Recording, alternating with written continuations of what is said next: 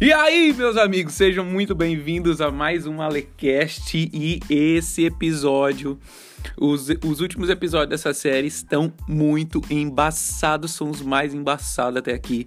Aproveite esse episódio, compartilhe nos stories do Instagram, me marca lá, é, fica comigo até o final e é o seguinte. Se você puder anotar, anota. Se você tiver com disponibilidade, pegar a sua Bíblia, pegar o seu caderno.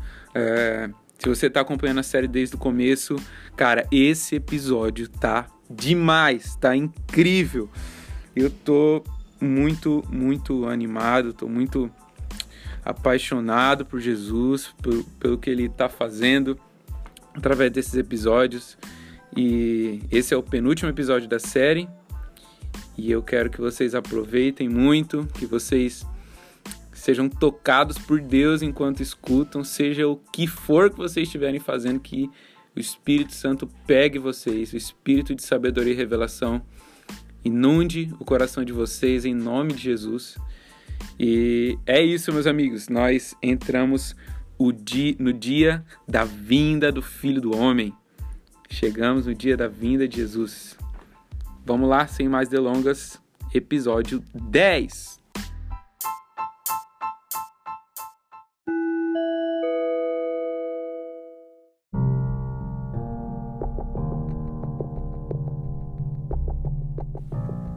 Mateus 24, 27 foi onde a gente parou, pois da mesma maneira como o relâmpago parte do Oriente brilha até o Ocidente, assim também se dará a vinda do Filho do Homem. O brilho do relâmpago é a ênfase. A gente também pode usar a, a, o relâmpago partindo do Oriente até o Ocidente, a gente vai falar disso como a trajetória, a marcha que Jesus vai fazer na ocasião da sua vinda. Meus amigos, pensa na grandeza, na majestade na glória, no esplendor da vinda de Jesus. É isso que ele está dizendo. Assim também se dará a vinda do Filho do Homem. Ele não está falando que uh, o relâmpago, no sentido de ser do nada, como se ele fosse voltar enquanto eu estou gravando esse podcast, sem que tudo que ele diz que vai acontecer antes da volta dele tenha acontecido. A gente viu no, no último episódio que ele está falando, eu estou falando essas coisas para que vocês se preparem. E a gente vai falar muito disso nesse episódio. Vamos lá. Só que no versículo 28 parece que Jesus sai do contexto, parece que ele está falando de uma coisa completamente diferente. Mas ele está falando exatamente da mesma coisa. Ele está falando exatamente do mesmo evento, ele está falando exatamente do mesmo acontecimento. Depois que ele fala assim também se dará a vinda do filho do homem, ele diz: Onde houver um cadáver, aí se reunirão os abutres. Do que, que Jesus está falando? Será que ele ainda está falando da vinda dele? Será que ele está falando com a linguagem simbólica? Se você tiver com a sua Bíblia aí, abre comigo lá em Apocalipse 19, versículo 11, que está escrito o seguinte: Então olhei e eis que vi os céus abertos e diante de mim um cavalo branco, cujo cavaleiro se chama Fiel e Verdadeiro ele é responsável por julgar e guerrear com justiça. Seus olhos são como chamas vivas de fogo, e em sua cabeça há muitas coroas. E um nome escrito que somente ele conhece. Estava vestido com um manto salpicado de sangue, e seu nome é Palavra de Deus. Os exércitos do céu seguiam, vestidos de linho fino, alvo e puro, montados em cavalos brancos. Uma espada afiada saía-lhe da boca para ferir com ela as nações. Ele as regerá com cetro de ferro, ele é o rei das nações. E ele mesmo é o que pisa o lagar do vinho da justa ira de Deus Todo-Poderoso. É ele quem executa a ira do Deus Todo-Poderoso. Em seu manto sobre a coxa traz escrito esse nome: Rei dos Reis e Senhor dos Senhores. Eu avistei um outro anjo que se colocou em pé no sol e que clamava em alta voz a todas as aves que estavam em pleno voo no meio do céu. Olha aí, as aves. Vinde, aves, venham, ajuntai-vos para a grande ceia provida por Deus. Olha, o anjo, o anjo, Jesus está voltando, é exatamente o mesmo evento, é exatamente o mesmo momento que está falando em Mateus 24, 27. E aqui fala que quando Jesus se manifesta, olha a glória da vinda de Jesus. Aqui nós temos mais detalhes nesse momento. Jesus está vindo com os exércitos dos céus. Jesus está com todos os santos, com todos os anjos com os serafins, que são anjos de fogo, e a Bíblia fala que ele vem na glória do Pai, a nuvem de glória, a Shekinah de Deus. Pensa, a Shekinah de Deus, a nuvem da glória de Deus, os anjos de fogo voando por entre a nuvem, todos os anjos de todas, todos os graus de hierarquia do céu e todos os santos da história vindo, seguindo o Rei dos Reis, seguindo o Rei das Nações, seguindo aquele que vai vir governar a terra a partir de Jerusalém. E quando isso acontece, um anjo convoca as aves dos céus para uma ceia. Olha que coisa legal. Mas o versículo 18 me diz o que essas aves, o que essas aves vão cear, a fim de comerem a fim de cearem a carne de reis e de comandantes, de poderosos, de cavalos e de seus cavaleiros, pequenos e grandes. Nesse momento eu vi a besta, que é o anticristo, os reis da terra e seus exércitos reunidos para guerrearem contra aquele que está montado no cavalo e contra seu exército. Vamos lá. Então, na ocasião da vinda de Jesus, vai haver uma grande e última batalha. A gente viu que a abominação da desolação de Mateus 24:15 é algo que o anticristo vai fazer no templo com relação à adoração em Jerusalém e em toda a terra. Ele vai querer ser adorado. Mas quando nós lemos lá em Daniel, nós também vemos que exércitos das nações estarão cercando e sitiando Jerusalém. Mas o rei judeu que vai governar o mundo está vindo marchando Isaías 63 diz: Quem é esse que vem de Edom? Quem é esse que vem de Bosra? Marchando a passos largos na grandeza da sua força. Isaías 63 fala que ele também tem um manto é, salpicado de sangue, manchado de sangue. Esse mesmo manto, também ao mesmo momento, está falando que Jesus vai fazer uma marcha. Meus amigos, Jesus ele vai fazer, digamos que uma procissão, uma marcha por toda a terra. Sabe, Jesus, ele não é um, um, um, homem, sei lá, de 100 metros de altura, que ele pode passar na altura de um avião que todo mundo vai ver ele. E a Bíblia me diz que todo olho vai ver Jesus. E se todo olho vai ver Jesus, e nós vimos lá em, em em Mateus 24, 27, que ele fala assim: se dará a vinda do filho do homem. No versículo 30, a gente vai, vir, vai ver também que surgirá no céu o sinal do filho do homem. Por que, que ele não diz filho de Deus? Por que, que Jesus se refere a si mesmo como filho do homem? Porque ele é um homem. A segunda pessoa da Trindade, o governante das nações, o nosso rei guerreiro, o rei dos judeus e o rei de toda a terra, é um homem. Sabe, ele não é, não é um, um, um, ser de, de, de não sei quantos metros de altura, uma aberração, ele é um homem. Um judeu de 33 anos de idade, em um corpo glorificado. Então, se todo olho vai ver Jesus voltando, e a gente, para para pensar comigo, a gente olha para o céu para ver um avião passando, a gente às vezes não consegue ver nem a marca do avião, se é Gol, se é TAN, se é não sei o quê. Então, se todo olho vai ver, Jesus voltando, como a gente vai ver nos versículos para frente. Só estou adiantando um pouco. Ele tem que vir numa velocidade e numa altura em que todas as pessoas consigam ver e reconhecer quem ele é. Jesus vai fazer uma marcha por toda a terra. Jesus vai fazer uma marcha pelo céu. Ele vai descer num lugar específico da terra. Eu não quero entrar nesses detalhes aqui. Eu quero mais contar uma história para vocês é, hoje. Eu quero aquecer o coração de vocês, sabe?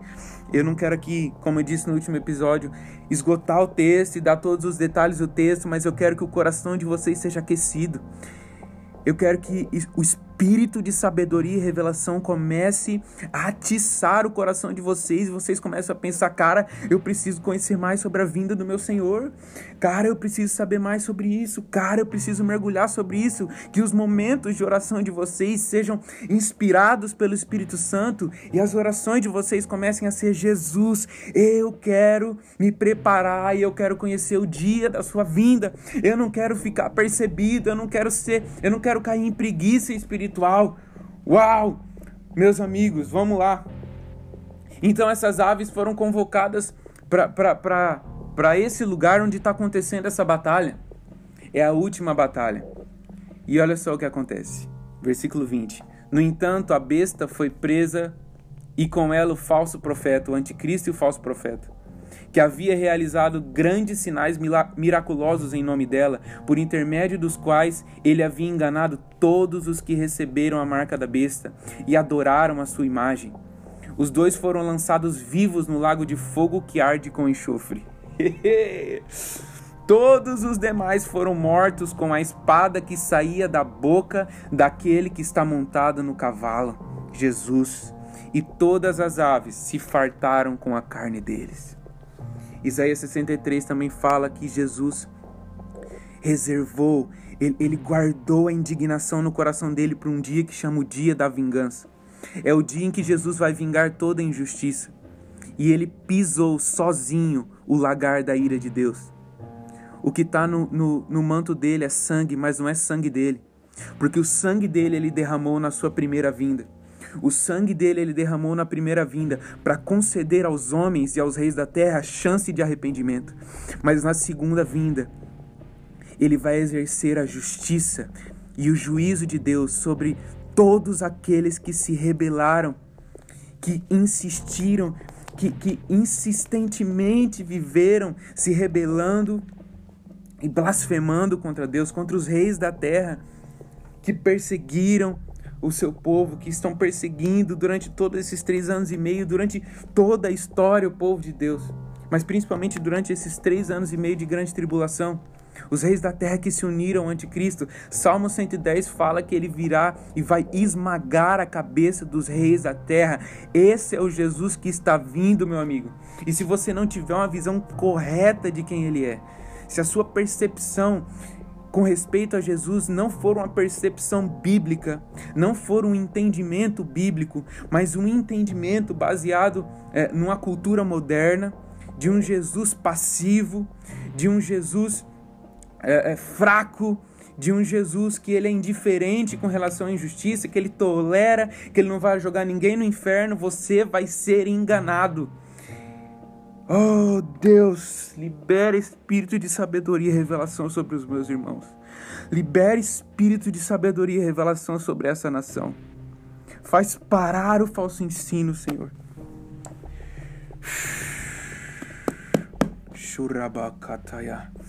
Vamos lá, meus amigos. Vamos voltar lá para Mateus 24. Agora a gente entendeu porque Jesus disse: Onde houver um cadáver, aí se reunirão os abutres. Porque quem vai ganhar essa, essa batalha é o leão da tribo de Judá e os seus exércitos. Muita coisa acontece, meus amigos, muita coisa acontece nessa batalha. Jesus ele vem marchando nos céus, faz uma procissão por toda a terra. Ele desce em cima do monte Sinai. Como Deus desceu no Êxodo, ele faz Êxodo de novo. Assim como Deus libertou o povo dele do Egito uma primeira vez.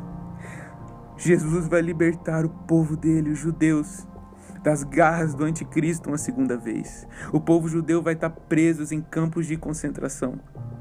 Assim como Hitler prendeu o povo judeu em campos de concentração na Polônia, lá na Alemanha, o anticristo vai colocar o povo judeu em campos de concentração, isso está escrito é, lá em Zacarias 14. Metade da cidade vai estar presa dentro de Jerusalém, metade da população presa, e metade vai estar fora sendo morta, sendo exterminada, e Jesus vai vir estourando as grades desses campos de concentração. Ah, e Zacarias 14 fala que ele vai continuar a marcha dele, vai passar pela Arábia Saudita, pela Jordânia, ele vai vir marchando, ele vai chegar no Monte das Oliveiras. E fala que no momento em que os pés dele estiverem sobre monte, o Monte das Oliveiras, o monte vai rachar no meio. Uh! Abacuque 3 também fala da vinda do filho do homem e fala que da mão dele sai o seu poder, da mão dele sai raios que consomem o seu inimigo. Cara, você não tem noção do que está acontecendo aqui. E a vinda de Jesus é muito maior do que qualquer filme da Marvel, do que qualquer coisa que o cinema possa ter produzido. Quem está produzindo isso daqui é aquele que fez Gênesis 1. É aquele que produziu Gênesis 1, que trouxe todas as coisas do nada. Uau, se a criação foi eh, nesse nível de beleza e magnitude, de poder e glória e explosão, quem dirá a consumação do plano perfeito de Deus? Show! Vamos! Cara, esse áudio deve estar ficando um pouco estourado quando eu grito, mas eu estou muito animado. Eu espero que o Espírito esteja falando com você. Eu espero que o seu coração esteja em chamas, o seu coração esteja aquecido. Oh, se Deus conceder essa graça nesse momento de lágrimas estarem escorrendo dos seus olhos e a bendita esperança estiver tomando lugar no seu coração. Uh! Versículo 29, vamos lá imediatamente após o tormento daqueles dias. Imediatamente após o tormento daqueles dias. Que tormento? De que dias? O tormento da grande tribulação.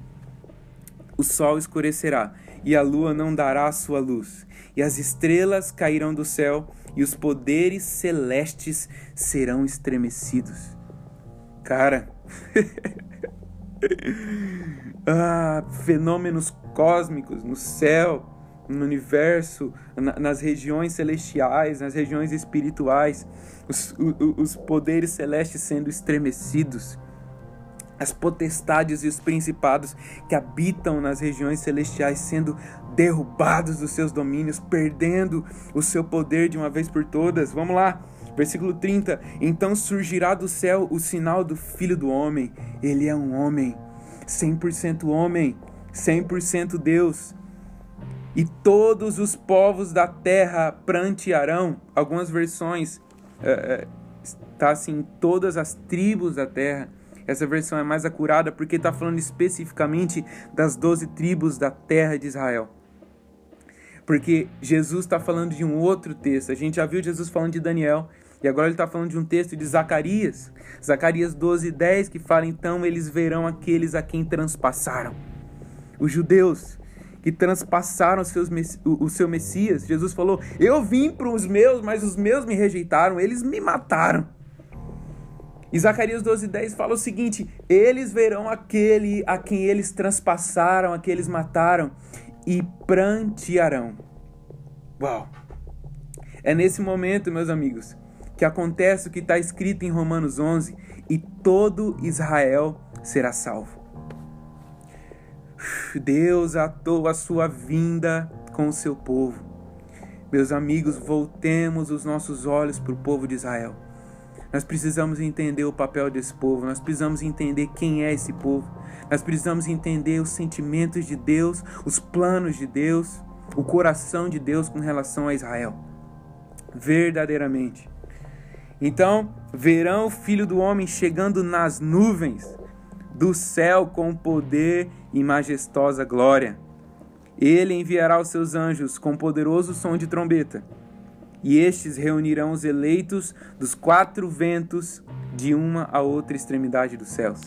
Não só o povo de Israel vai olhar o Messias e chorar, assim como todo todos os eleitos e todo o povo de toda a terra verá ele vindo, mas os eleitos serão ajuntados. E esse momento aqui, Mateus 24, 31, é o momento do arrebatamento. É quando nós nos unimos ao Senhor na sua vinda. Nós nos unimos a Ele uh, para a sua marcha e no dia da sua vinda. Então, meus amigos, tudo isso, o versículo 29 fala que acontece imediatamente após o tormento daqueles dias. Então, o arrebatamento não acontece antes da vinda de Jesus, é, antes da, da grande tribulação. Acontece no final da grande tribulação, depois, na ocasião da manifestação do Filho do Homem. Versículo 32. Então, aqui no versículo 31, só uma pausa antes, a gente encerra esse período cronológico de princípio das dores, intensificação das dores, grande tribulação.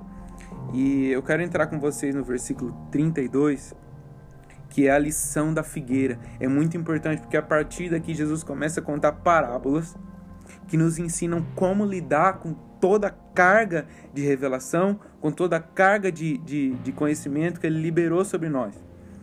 Então, portanto, aprendei com a parábola da figueira.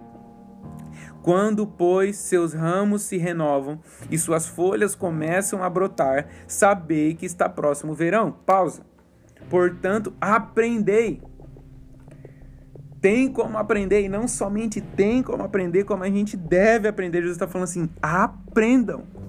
Vocês precisam aprender com, com, com o que eu estou falando para vocês. 33. Da mesma forma, vós, quando virem, quando virdes todos esses acontecimentos, saibam que Ele, Ele quem?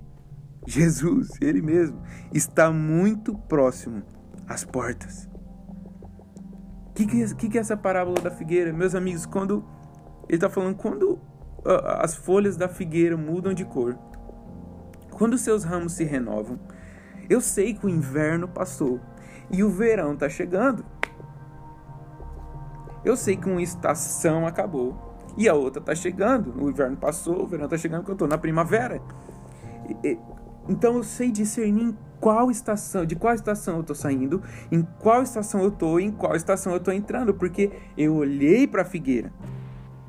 Sabeis que está próximo o verão e ele falou assim: da mesma forma, do mesmo jeito, quando vocês virem esses acontecimentos, esses acontecimentos são a folha da figueira. Eles indicam de que estação vocês estão saindo e em que estação vocês estão entrando. 34. Com toda certeza vos afirmo que não passará essa geração até que todos esses eventos se realizam, se realizem. E a gente pode olhar, olhar esse versículo e falar assim: como assim? A geração para que Jesus estava ensinando já morreu. Uma geração dura 100 anos, mais ou menos, 70, 100 anos. A geração bíblica é 100 anos. Como assim não vai passar essa geração sem que todos esses eventos se realizam? Jesus está falando da última geração.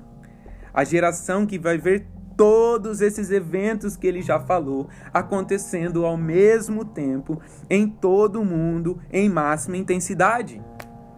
Sabe? Ah, mas, tá, mas já está acontecendo o engano mas já está acontecendo fome, mas já está acontecendo fome, engano e, e, falso ensino e abominação da desolação. Não é uma coisa ou outra, não é uma coisa de vez em quando, uma coisa lá no começo, outra não sei em que ano outra não sei na onde. São todas elas ao mesmo tempo, com toda intensidade, e isso vai acontecer na última geração. E essa geração, a última, não vai passar sem que todos esses eventos se realizem. Sabe por quê?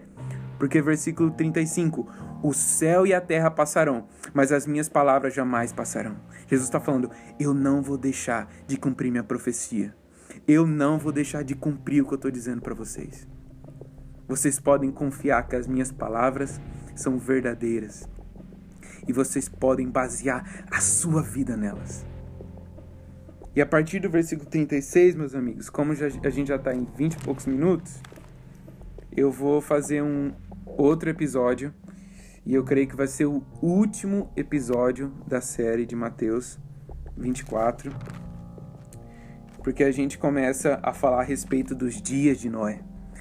E a gente vai ver o que Jesus quis dizer, falando que uh, aqueles dias, os últimos dias, serão como os dias de Noé. Isso nos ensina muito. Isso nos ensina como nos preparar. Isso nos ensina o que eu, o, como eu devo fazer hoje, o que eu tenho que fazer hoje. Eu espero que você tenha sido edificado. Compartilhe esse episódio, chama todo mundo para ouvir essa série. Eu creio que Deus vai fazer grandes coisas através do que nós temos aprendido aqui. E até o próximo episódio. Em Mateus 24, 36, os dias de Noé. É nós, meus amigos. Maranata.